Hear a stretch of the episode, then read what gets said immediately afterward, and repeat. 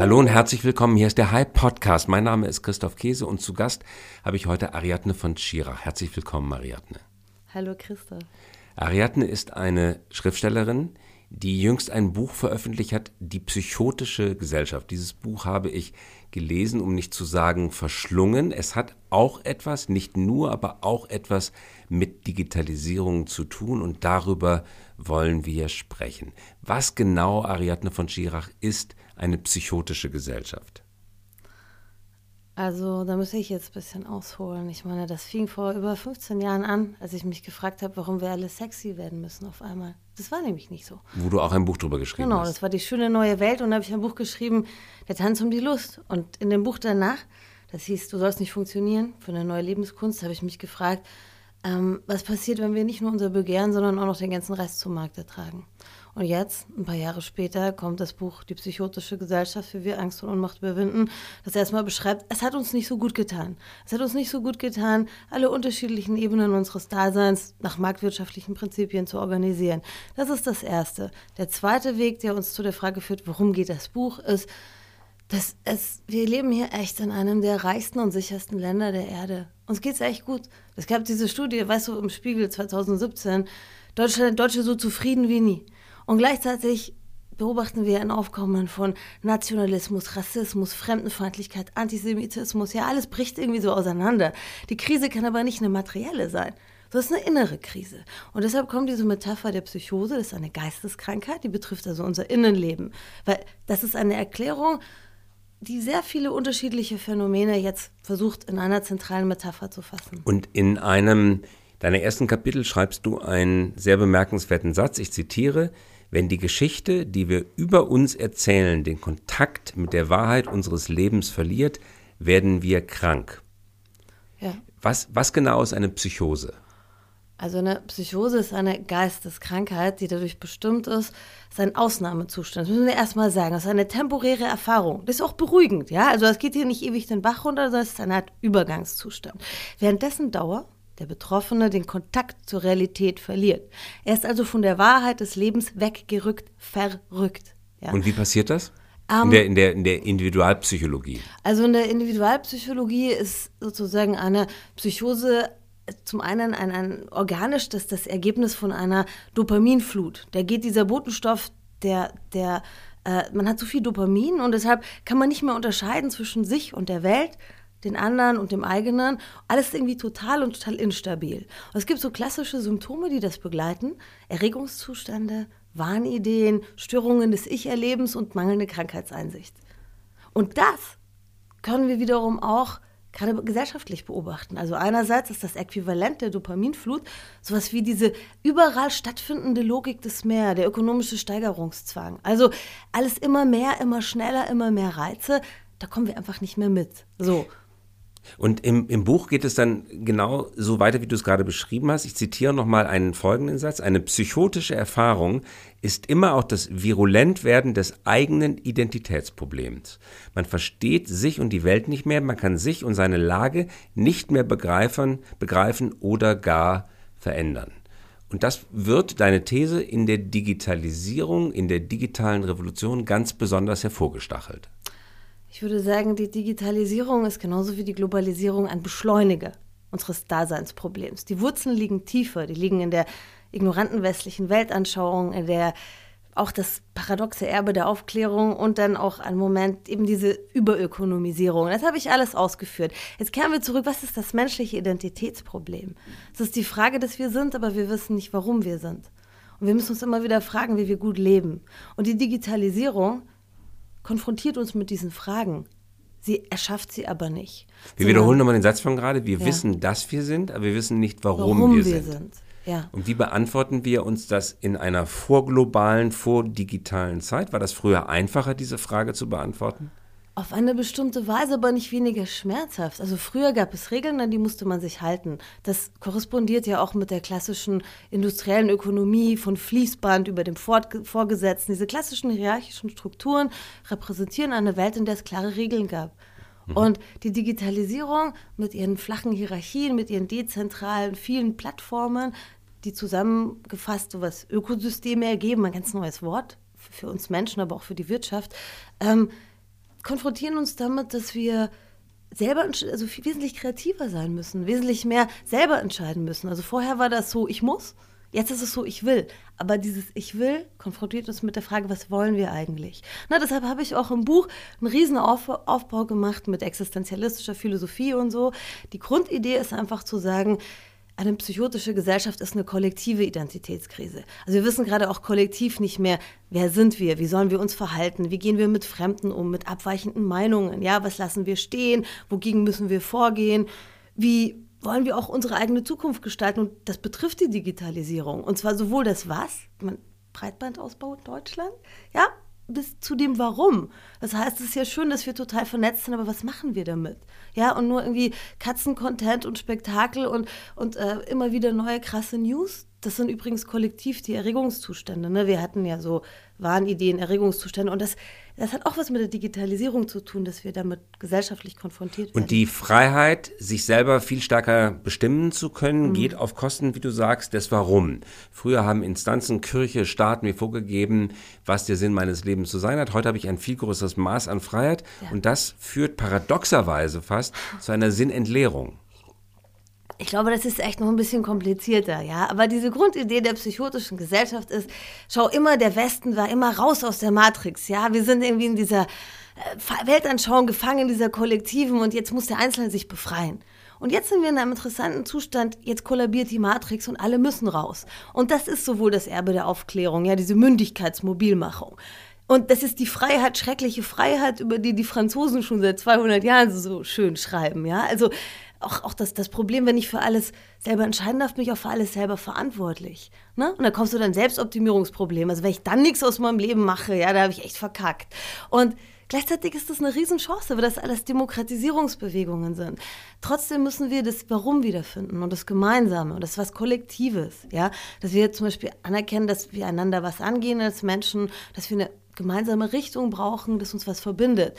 Weil sozusagen die, und auch wie wir zusammenleben wollen. Weil was nützt uns alle Vernetzung, wenn wir die Alten immer mehr verrecken und im Mittelmeer verrecken sie alle und die Kinder lernen in der Schule nur noch auswendig und nicht mehr kreativ denken. Also wir müssen ein bisschen überlegen, warum. Und in deinem Buch spielt eine große Rolle der Philosoph Sören Kierkegaard, der dich beeindruckt hat und der dir auf der Suche nach dieser Warum-Findung, nach, nach dem Füllen des Vakuums Orientierung gegeben hat. Warum ist es ausgerechnet Kierkegaard und was hat er dir gesagt? Also Kierkegaard ist der Begründer des Existenzialismus. Ja, der hat so 1850 sonst was in Dänemark gelebt. Und ähm, bei Kierkegaard ist so spannend, dass er, also erstens, ich habe wirklich in der europäischen Geistesgeschichte nach guten Antworten gesucht. Wir gehen ja gerade zu den, zu, nach Indien und nach China und überall hin, aber wir haben selber was zu bieten. Und Kierkegaard ist mit das Beste, was ich da gefunden habe, weil er erstens den Menschen auf eine sehr gute, auch global tragfähige Weise beschreibt. Nämlich als ein paradoxes Geschöpf. Wir haben sowohl einen Körper als auch eine Innenwelt. Wir haben Verstand, wir haben auch Gefühle. Wir sollen zu uns selber kommen, aber auch zueinander. Und der Kierkegaard sagt ja, der Mensch ist ein seltsam zusammengesetztes Wesen, das für sich selber ein Problem ist. Es hat ein Identitätsproblem. Wir müssen uns immer wieder neu erzählen. Und gleichzeitig beschreibt er das Medium, durch das wir das können, nämlich den Geist. Das ist der Moment, wo ich aus mir selber raustrete und immer wieder neu justieren kann, was gerade angemessen ist. Welche Art von Umgang mit der Welt? Soll ich mehr aufs Herz hören oder mehr auf den Kopf? Sowas. Das hat er total schön beschrieben. Und dann jetzt kommt der Kierkegaard Clou, deshalb ist das echt globalisiert, tragfähig, hat er gesagt, der Geist ist wiederum das, was uns alle Menschen miteinander verbindet. Ja, aber ich jetzt ein homosexueller Inuit bin mit einem Schuhfetisch, ja, oder ein ähm, südsenegalesischer Patriarch mit fünf Frauen oder so eine weiße Mittelstandsfrau mit verheiratet wie ich, wir haben alle einen Geist. Wir denken alle drüber nach, was gibt es zum Mittagessen, wie kann ich meine Interessen vertreten und wie kann ich lieben. Und diese drei Dinge des Universellen oder Existenziellen, also dass die Menschen ein Identitätsproblem haben, dass sie es mittels ihres Geistes lösen, immer wieder neu lösen können, das ist ein Gespräch, das gar nicht aufhört.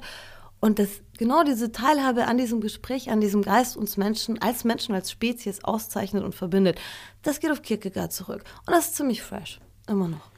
Und jetzt kommt in diese Identitätsfindung, die Digitalisierung kombiniert mit der Globalisierung hinein, die uns mitteilt, dass viele der Tätigkeiten, die bisher identitätsstiftend gewirkt haben, plötzlich nicht mehr ajour und von Bedarf sind. Dass ganze Berufe verschwinden werden, dass der Beruf des Lkw-Fahrers, der Taxifahrer, also der Buchhalter anschaut, ja. äh, und so weiter verschwinden können nach Studien, die hoch umstritten sind, aber immerhin, sie lösen für eine entsprechende, wir sorgen für eine entsprechende Debatte, könnten bis zu 50 Prozent der Berufe im Laufe der nächsten Jahre und Jahrzehnte verschwinden. Das also kommt nochmal als Öl in die Flamme der Identitätsproblematik hinein.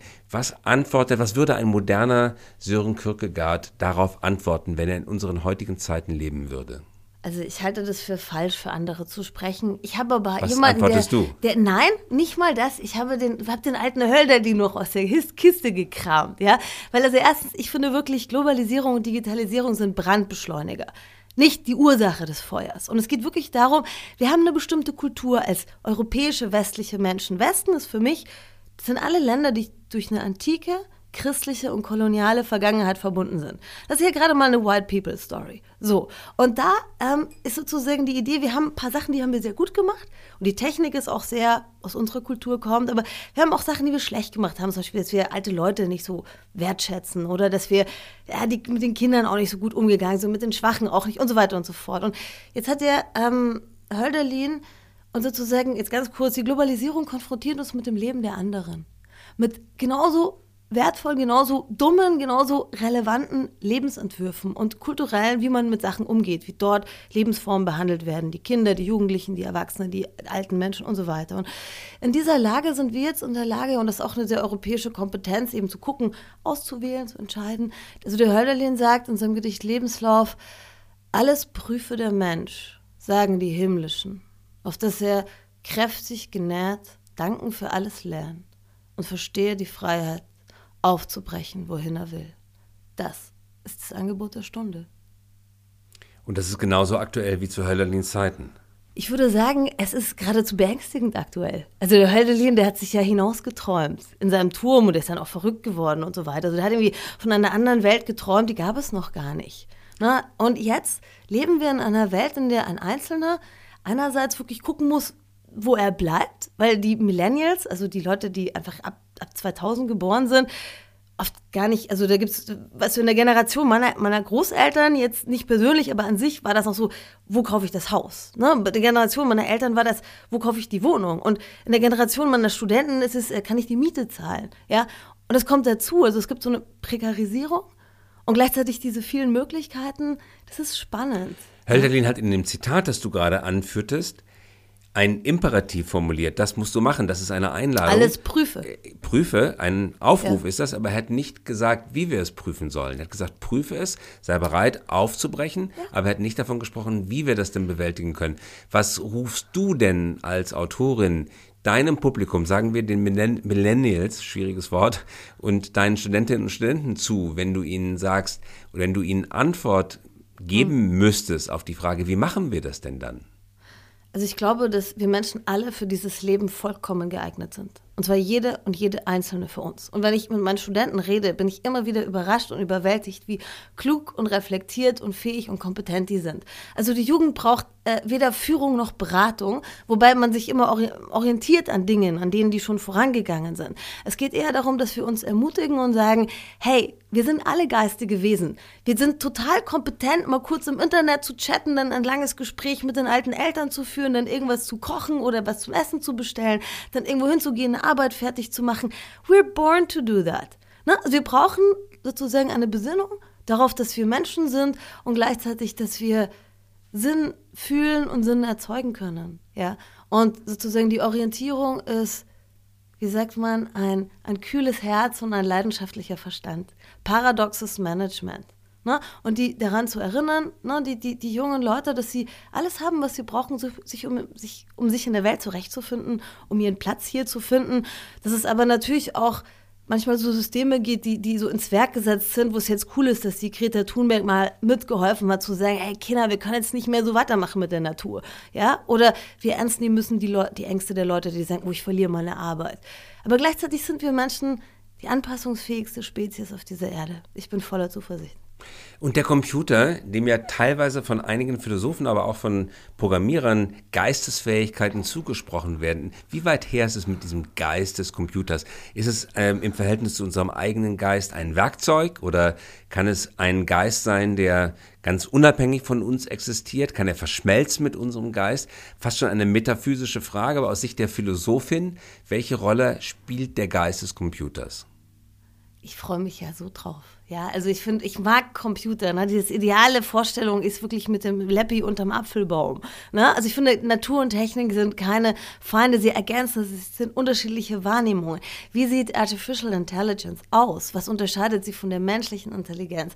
Ich würde sagen, der menschliche Geist besitzt diese Ambiguitätskompetenz, dieses Paradoxe. Und es ist die Frage, wie wir das in den Computer reinkriegen. Weil es geht nicht um Regeln, sondern auch um Regelbrüche. Du weißt nicht genau, wann du umswitcht. Ne? Du hast sozusagen ein drittes Element. Meine Hoffnungen sind ja Quantencomputer. Also Warum? Die, ähm, also erstens, weil die uns damit konfrontieren, dass es einen dritten Zustand gibt. Das ist total heilsam für alle Leute, die was gegen Transgender oder Intersexuelle haben, weil auch in den Zahlen gibt es was dazwischen. Ne? Und wir müssen beides zugleich denken, wenn wir ein bisschen weiterkommen wollen, so kreativ gesehen. Ja? Weil in der Quantentheorie ein einzelnes Teilchen, eine einzige, eine einzelne Welle an zwei Orten gleichzeitig sein kann. Es geht um was anderes. Es geht um die Superposition. Ja? Also der normale Computer läuft ja mit 0 und 1. Ne? Und die Superposition des Quantencomputers hat einen Zustand zwischen 0 und 1. Also quasi bevor die Münze fällt, wie wenn die noch so balanciert auf der Kante. Ja? Und das Interessante ist, da gibt es aber mehrere Wege, also vom 0 zur Superposition. Also da, da, da macht sich so ein Ding auf, das kommt dann irgendwann ans I Ching ran. Und damit kann man Parallelprozesse steuern und man hat einfach mehr Optionen, letztlich Dinge abzubilden. Und durch diese Abbildungen mehr Tiefenschärfe. Ja, bei uns geht's, bei uns Menschen geht es gar nicht so sehr um neue Welten, sondern eher um mehr Tiefenschärfe für das, was Und da die Tiefenschärfe, die fehlt den Computern heute oder fehlt sie uns als Menschen? Also erstmal, na, die Diagnose der psychotischen Gesellschaft ist, Alter, das, die hat gerade die Tiefenschärfe verloren, ja. Die Man Gesellschaft. sieht nur noch Oberfläche. Ne, Oberfläche und Probleme und Widersprüche, wo es eigentlich so interessante Vermischungen gibt oder Sachen, mit denen man seinen Geist benutzen was muss. was wäre denn Tiefenschärfe? Beispiel. Tiefenschärfe bedeutet, dass man zum Beispiel zulässt, dass es echt unterschiedliche Positionen gibt, die einander bereichern, aber nicht aufeinander rückführbar sind. Wie wenn ich mit einem syrischen Freund von mir rede, da geht echt die Frau hinterher, zwei, drei Schritte und kocht und putzt ganz selbstverständlich, aber wir haben einen ähnlichen Sinn für Humor und gehen gerne allein spazieren. Tiefenschärfe heißt, wie gehe ich mit Sachen um, die ich nicht sofort in eine Schublade stecken kann. Tiefenschärfe heißt, das geht auch um Ökosysteme, also diese unglaubliche Verbundenheit von allen Dingen. Ja, und die Wechselwirkungen. Je weniger man sein Ego sieht, ist immer nur die gleiche Geschichte und je mehr man so ein bisschen zurücktritt und sieht, was wirklich passiert, desto mehr, desto farbiger und bedeutungsvoller Und diese wird die Welt. Tiefenschärfe, sagst du, ist verloren gegangen? Die geht jemanden verloren, der sich so sehr ablenken lässt. Ich nenne das ja Unendlichkeitsmaschinen, so schlecht gebrauchte soziale Medien oder die News. Ist ständig abgelenkt von irgendwas, wo nichts Neues eigentlich passiert. Und es ist immer mehr vom Gleichen. So. Und die Tiefenschärfe ist eigentlich die Fülle des Lebens. Das ist so ein klassischer Jesus-Satz. Ich bin gekommen, damit sie die Fülle des Lebens haben. Was heißt diese Fülle? Das heißt eben, ganz viele unterschiedliche Erfahrungen zu machen von Übereinstimmung und Widerspruch, von kleinen Sachen und großen Sachen. Und das geht dir verloren. Also das meine ich auch so Wechselkompetenzen. Also meine, Facebook nimmt die Fülle des Lebens? Es kann dazu führen. Wenn man sich nur noch in diesen virtuellen, beschleunigten Räumen aufhält, ist man nur noch mit seinem Bild beschäftigt, aber nicht mehr mit, seiner, mit seinem Körper, nicht mehr mit seinem Innenraum. Man sieht Millionen Bilder, in Wahrheit sieht, sieht man immer nur das gleiche Bild. Ja, genau. Ja, und es ist ein Affe, der auf die Tastatur drückt. Und ähm, ich würde sagen, dass ich bin echt internetpositiv. Also ich mag auch selber die sozialen Medien, ja. Es geht nicht um Bashing, es geht darum, dass wir gerade unseren Geist brauchen und ich habe mir darüber nachgedacht, wo, wo, wo fehlt uns der oder wo wird der eingesogen? Ja? Und diese Unendlichkeitsmaschinen, die soziale Medien sein können, halten diesen Geist unendlich beschäftigt und damit uns. Du bist den ganzen Tag irgendwie am was machen und irgendwie nichts passiert. Und das ist wieder das Psychotische, auch politisch. Ja? Wir haben so viele Probleme und alle quatschen den ganzen Tag und nichts passiert. Na, jetzt hat Konstanz das erste Stadt den Klimanotstand ausgerufen. Okay, ja. Also es ist eine Grundidee zu sagen, die Fülle des Lebens hat etwas mit der Größe unseres Wahrnehmungsraums zu tun. Und es hat auch was mit einer körperlichen Erfahrung zu tun. Also zu sagen, anwesend zu sein, verschiedene Rollen zu spielen, zuzuhören, zuhören zu können. Das ist bei mir dann, das sind so poetische Kompetenzen. Ne? Und wenn man nur noch mit der Pflege seines virtuellen Bildes beschäftigt ist, hat man einfach nicht mehr so viel Platz für den Innenraum. Den brauchen wir aber. Wie kannst du als einzelner Nutzer des Netzes von Facebook, von Twitter, von Instagram dazu beitragen, dass Tiefenschärfe entsteht? Wie, wie bringst du mit dem Mittel des sozialen ja. Mediums Tiefenschärfe zum Aufleuchten? Gibt einen Satz, ein, ein Wort dafür. Ich nenne das Hacking. Ja? Hacking. Hacking. Und Hacking bedeutet, die vorhandenen Medien auf seine eigene Weise zu customizen. Ja? Das bedeutet, wie mache ich aus Facebook mein Facebook? Wie? wie ich das sagt, das, sagt Zuckerberg auch ständig, dass man aus Facebook sein genau. Facebook ich habe das gemacht. Ich habe Facebook, ich verwende Facebook als offizielle Webseite. Ich habe als Autorin keine Webseite, sondern ich verwende es als Webseite. Ähm, gleichzeitig zum Beispiel Twitter, also ich, ich, ich habe mich wirklich damit beschäftigt. Ich habe bei Twitter schreibe ich diese Wettergedichte, ja. Jeden Tag ein Jeden. Tag ein Wettergedicht. Es lesen möchte von unseren Hörerinnen und Hörern, jeden Tag Ariadne von Schirach, ein Wettergedicht. Ja, Was war der Wetterspruch von heute? Ähm, äh, ähm, Morgen Sonne ziemlich blau, aber eher frisch als lau. Gut. Ja. Sind immer also die Zeiler. sind äh, Vierzeiler wirklich mittel, mittlere Qualität. Manchmal gibt es so Ausreißer nach oben oder unten. Darum geht es nicht. Es geht darum, dass ich in diesem Medium Twitter einerseits eine sehr begrenzte Zahl von Accounts habe, denen ich folge und die verwandeln diese Masse an Informationen für mich in relevante Informationen. Ich kriege also alles mit. Ne?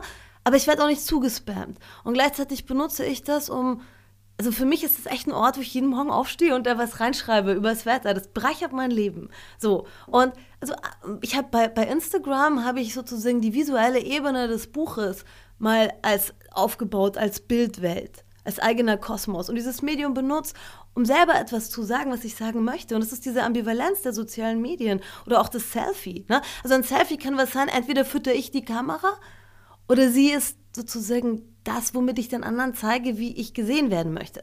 Wir müssen einfach drüber nachdenken, frisst es uns oder benutzen wir es? Ja? Und du sagst gerade, du stellst die sozialen Medien darauf ein, dass sie Tiefenschärfe bekommen. Redest du, wenn du von Einstellen sprichst, davon, dass du die Default-Settings ersetzt durch irgendeine spezielle Einstellung ich oder redest du von einer Art metaphysischen Einstellung? Voll metaphysisch, Christoph. Also ich mache das, also einerseits die Settings, ja. Also der beste Hack bei Facebook war, die Timeline von den Geschichten der anderen zu reinigen. Das hat mir jemand mal verraten. Also der hat alle ababonniert. Das heißt, die Timeline war leer. Das heißt, diese Facebook-Momente. Was erscheint dann noch? Nichts. Ist das Nichts. nicht fantastisch? Ja. Also bei der Nur noch die Werbung. Ja, genau. Und die ist dann sehr klar gekennzeichnet, weißt du so. Das kennzeichnet sich dann selber. Also der Witz bei Facebook oder auch Instagram ist ja, wenn du, du hast einen schlechten Tag, du machst das Zeug auf und du siehst dieses geile Leben der anderen, so Urszene. Und wenn du das aber nicht siehst, ist schon mal ein großes Problem weg. So. Und das zweite ist, für mich geht es um Inhalte. Also die Frage, was will ich innerhalb dieses Mediums erzählen? Es ist eine totale Illusion. Wir können unser Leben nicht erzählen. Wir können das, wenn es wirklich gut läuft, mit unseren Liebsten teilen oder mit Freunden oder mit Menschen, denen wir irgendwie begegnen. Wir können es doch nicht im Netz erzählen, nicht so richtig. Dabei gibt es aber tolle neue Arten von Storytelling und eine Freundin von mir hat gerade begleitet zu ihr spirituelles Erwachen auf Instagram. Weißt du, und ich kann da nicht sagen, hey, ist das doof oder ist das cool, sondern das sind neue Arten, wie wir Sinn machen, wie wir Geschichten erzählen. Das, der Witz ist, wenn du es bewusst machst, wenn du es für dich machst, das macht den Unterschied. Dein Bewusstsein, dein Geist. Wir müssen den Geist zurück in die Maschine packen, anstatt darauf zu warten, dass die Maschine Geist entwickelt.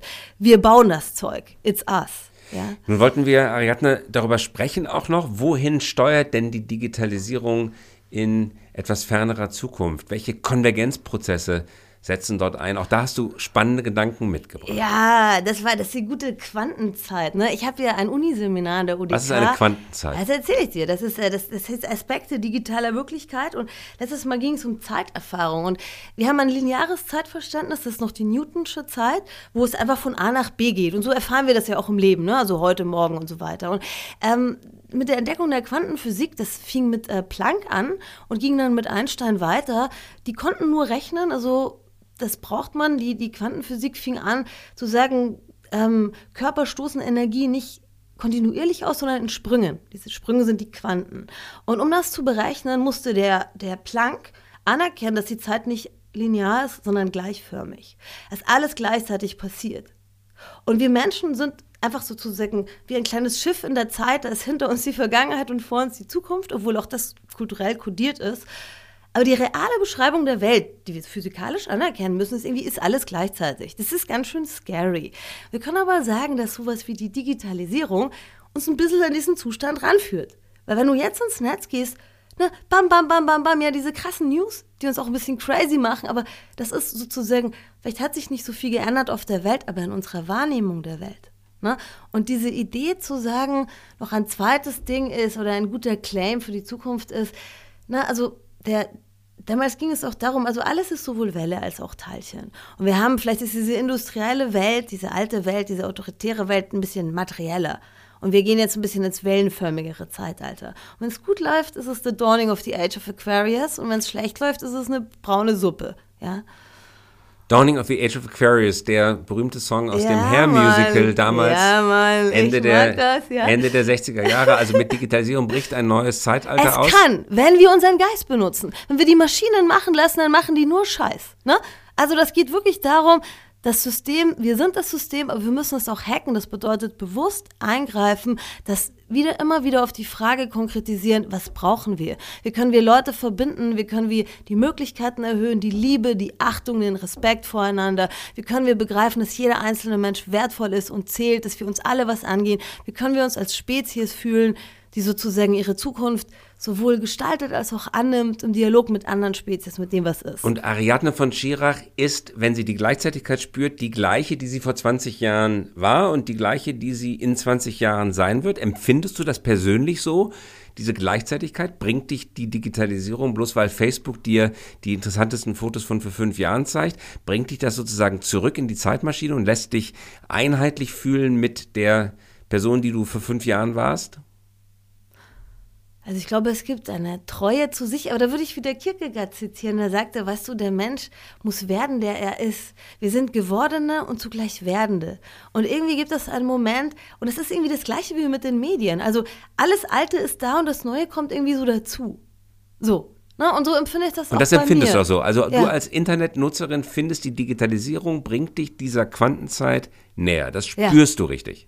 Ja, es gefällt mir und gleichzeitig bringt das einen selber dazu, nochmal, echt, das ist voll der existenzielle Aufruf gerade. Und das ist auch die Idee der psychotischen Gesellschaft als ein Moment, wo das wo eben, wenn die Matrix kollabiert, muss jeder Einzelne sein eigener Neo werden und sein eigener Mr. Smith. Also wie, was kann ich selber machen, wo muss ich den Regeln folgen, das muss jeder für sich selber immer Und der Aufruf lautet genau wie? Was ist der Aufruf? Ja, mach dir dein eigenes Bild von der Welt. Schreib dir deine eigene Matrix. deinen Geist. Ja, bilde dir deine eigene Weltanschauung, sagen wir ganz klassisch, oder sozusagen lebe, wie sagt die alte Philosophie, lebe ein bewusstes Leben und kümmere dich um deine Seele. Was sind deine Werte? Was ist dir wichtig? Macht vielen Leuten Angst. Du?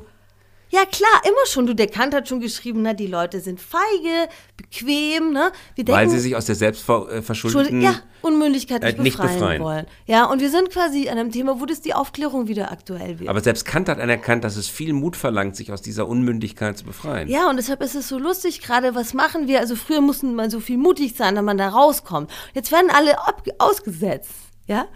Also das ist eine. Und, und warum, warum sollten wir das schön finden? Du, es hat doch niemand gesagt, dass wir es schön finden sollen. Sollten, sollten, wir wie, sollten wie was sollten draus machen. Finden? Wir sollten einfach was, wir sollten es erstmal finden. Weil wir hineingeworfen sind. Genau, wir sind auch diese Geworfenheit. Ne? Also das ist ja eine ganz falsche Idee, die oft die Digitalisierung so begleitet. Also das Leben ist so, seit es so wahnsinnig angenehm und wenn man alles richtig macht, dann läuft es so reibungslos. Das Leben ist nicht angenehm und man kann ja nicht alles richtig machen. Es gibt, früher sagte man, der Lastcharakter des Daseins. Es gibt was Schmerzliches, ein Mensch zu sein. Ne? Also meine Eltern sterben irgendwann mal. Ja, ich habe schon so viel verloren. Ich habe so viele Fehler selber gemacht. Ich bin immer wieder ein Idiot. Es gibt so, so, so, so eine Kluft Kluft irgendwie zwischen dem, wer ich gern wäre und dem Scheiß, den ich immer mache, ja, eine Beziehung und so weiter und so fort. Also diese Idee dieses reibungslosen Lebens ist, da, da, da, projizieren wir uns als KI, die dann die richtigen Programme hat und nicht mehr anstößt. Das Leben ist eine sehr unordentliche Also was du sagst ist, genieße den Schmerz.